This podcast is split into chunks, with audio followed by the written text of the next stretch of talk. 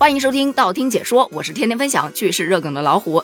此前咱们反复有强调过，玩梗一定要适度，不然很容易引起大家的反感。比方说，正式被确诊为某某的这个梗，咱们前两天啊刚刚聊过。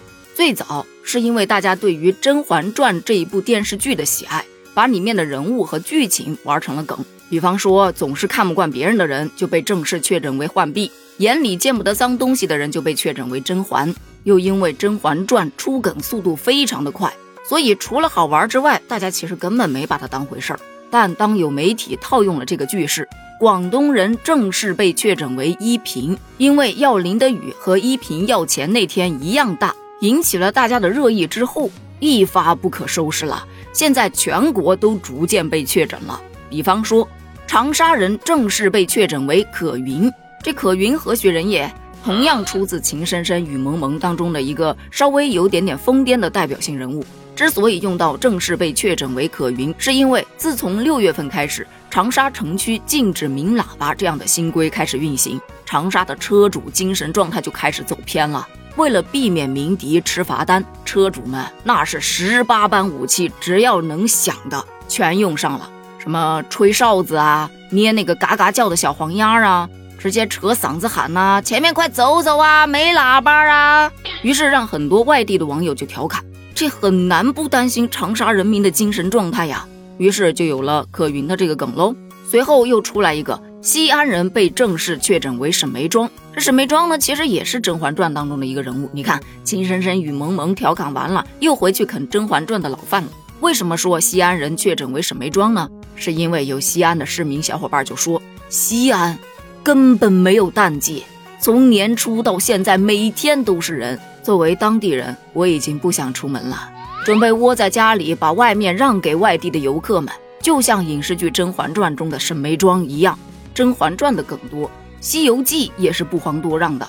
这不，前有广东人正式被确诊为依萍，是因为雨多；福建人就正式被确诊为孙悟空了，因为他们要承受高温之苦。那高温有多苦呢？就像在老君炼丹炉里头待了九九八十一天的孙悟空。你可能会说了，哎，这孙悟空在炼丹炉里头不是只待了七七四十九天吗？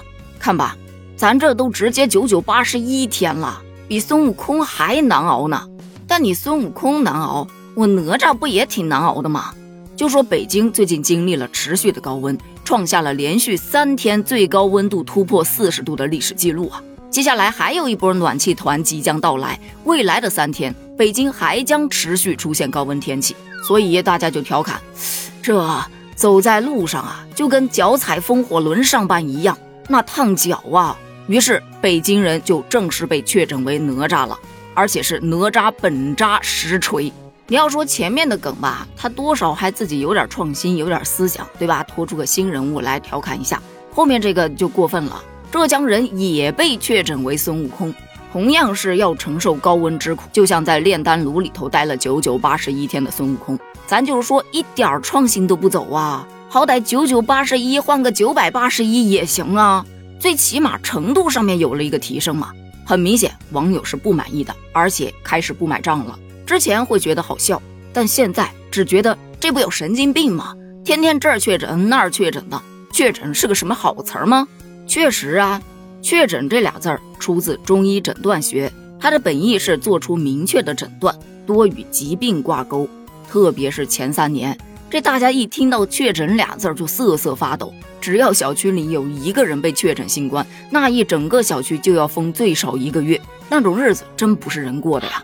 这也就不怪乎大家为什么这么反感确诊，或者说恐惧这两个字了。其次，前面大家在《甄嬛传》当中玩梗，主要是用来自嘲、自黑，是一种主动性行为。但是后面被媒体拿来玩的话，它就变成了一种被动的、被强加的一种人设。那这个人设不一定每个人都喜欢啊，就比方说依萍这个电视剧人物本身就存在很大的争议，很多人喜欢，也有很多人不喜欢。不喜欢的人，他自然就不愿意当依萍喽。但以上的这些原因，我个人觉得还好。但让我产生反感的是，因为昨天我看了这样一则新闻，就说有一男生考研录取之后，妈妈被确诊患了癌症，他感到特别的迷茫，家庭经济负担变重了。他不知道是去读研呢，还是说一边照顾妈妈一边去工作挣钱。他把这个心事分享到社交平台上，得到了很多网友暖心的留言。就是这样一则现实新闻，结果却被夹杂在了西安人被正式确诊为沈眉庄，北京人正式被确诊为哪吒，广东人正式被确诊为依萍等等的这样的新闻当中。不得不说，真的挺违和的。话说回来，其实我本人也是一个非常喜欢玩梗的人，并不反感玩梗，但是。梗也得玩的适度，有的时候过度了，就真的容易引起别人的不适。对于这个被确诊为什么什么的梗，你又是怎么看的呢？欢迎在评论区发表你的观点哦，咱们评论区探讨一下。评论区见，拜拜。